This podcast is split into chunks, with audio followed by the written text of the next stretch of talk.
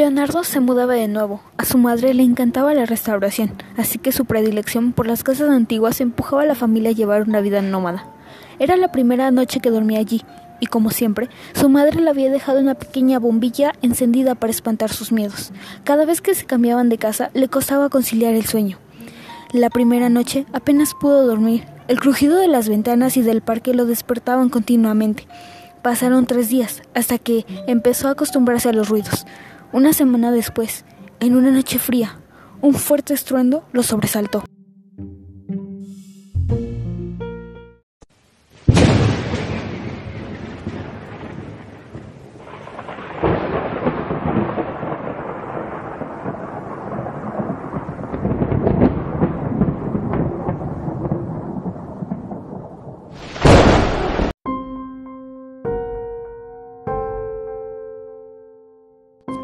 Había tormenta y la ventana se había abierto de par en par por el fuerte viento. Presionó el interruptor de la luz, pero no se encendió. El ruido volvió a sonar y esta vez desde el otro extremo de la habitación. Se levantó corriendo y con la palma de la mano extendida sobre la pared empezó a caminar en busca de su madre. Estaba completamente a oscuras. A los dos pasos su mano chocó contra algo, lo palpó y se estremeció al momento. Era un mechón de pelo.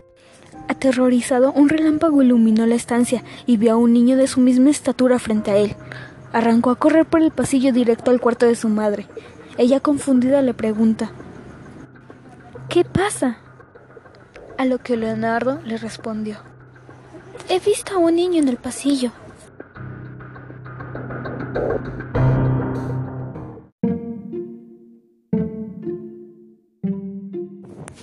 Su madre, pensando que se trataba de una pesadilla, simplemente lo abrazó y dejó que se durmiera con ella.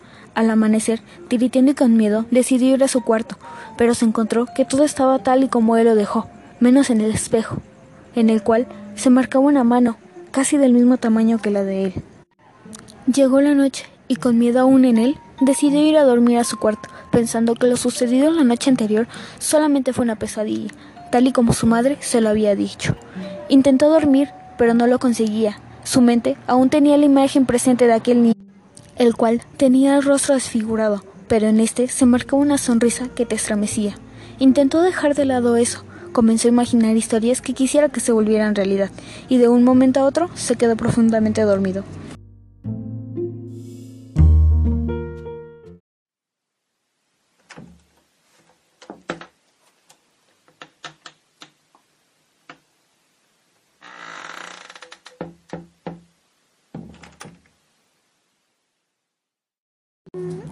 Eran las 3.31 am cuando un ruido proveniente del armario lo despertó.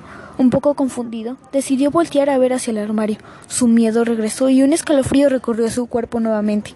Ante él se encontraba aquel niño con rostro desfigurado. Paralizado por el miedo, le fue imposible el ponerse de pie. Su corazón latía con fuerza y empezaba a sentir un calor intenso, el mismo que provocaba que pequeñas gotas de sudor recorrieran su frente al instante. Tembloroso por el miedo, lo único que pudo hacer fue acostarse y taparse con las cobijas. Asustado y aferrado a estas, lo único que decía una y otra vez era No es real, no es real. Tenía miedo de solo abrir los ojos, lo que provocaba que los cerrara fuertemente, sin saber que de un momento a otro se quedaría dormido al abrir sus ojos, lo único que recordó fue el suceso de la madrugada, y llenándose de valentía, se quitó las cobijas de encima. El alivio llegó a él cuando vio el sol entrar por su ventana. Decidió pararse e ir corriendo hasta el cuarto de su madre. Se llevó una gran sorpresa al no encontrarla ahí. Bajó con rapidez las escaleras y la vio preparando el desayuno. Al verla, corrió hasta ella y la abrazó. Leonardo le contó a su madre todo lo sucedido la noche anterior, pero ella lo único que le decía es que era una simple pesadilla y que ya pasaría. Su madre, ya preocupada por lo que le pasaba a Leonardo, decidió llevarlo al psicólogo, pues se notaba que esto le estaba afectando demasiado, ya que en él se marcaban ojeras a causa de la falta de descanso. Su característica sonrisa solo se mostraba rara vez. Todo en él estaba cambiando. Fueron varios días de asistir al psicólogo, y no fue hasta la sexta vez que Leonardo decidió contar todo con lujo de detalle. El hecho de que el niño tuviera todas esas marcas, que transmitiera sensaciones inexplicables. Contó todo lo que él veía, y sintió el alivio recorrer su cuerpo, algo que en mucho tiempo había dejado de experimentar.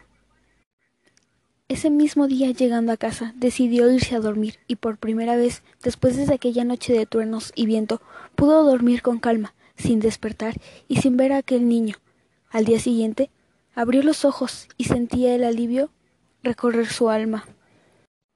Al ir con su psicóloga, éste le dijo animado que la noche anterior no contó con la visita de aquel niño, a lo que su psicóloga le dijo Lo sé, ahora soy yo la que ha contado con la visita nocturna.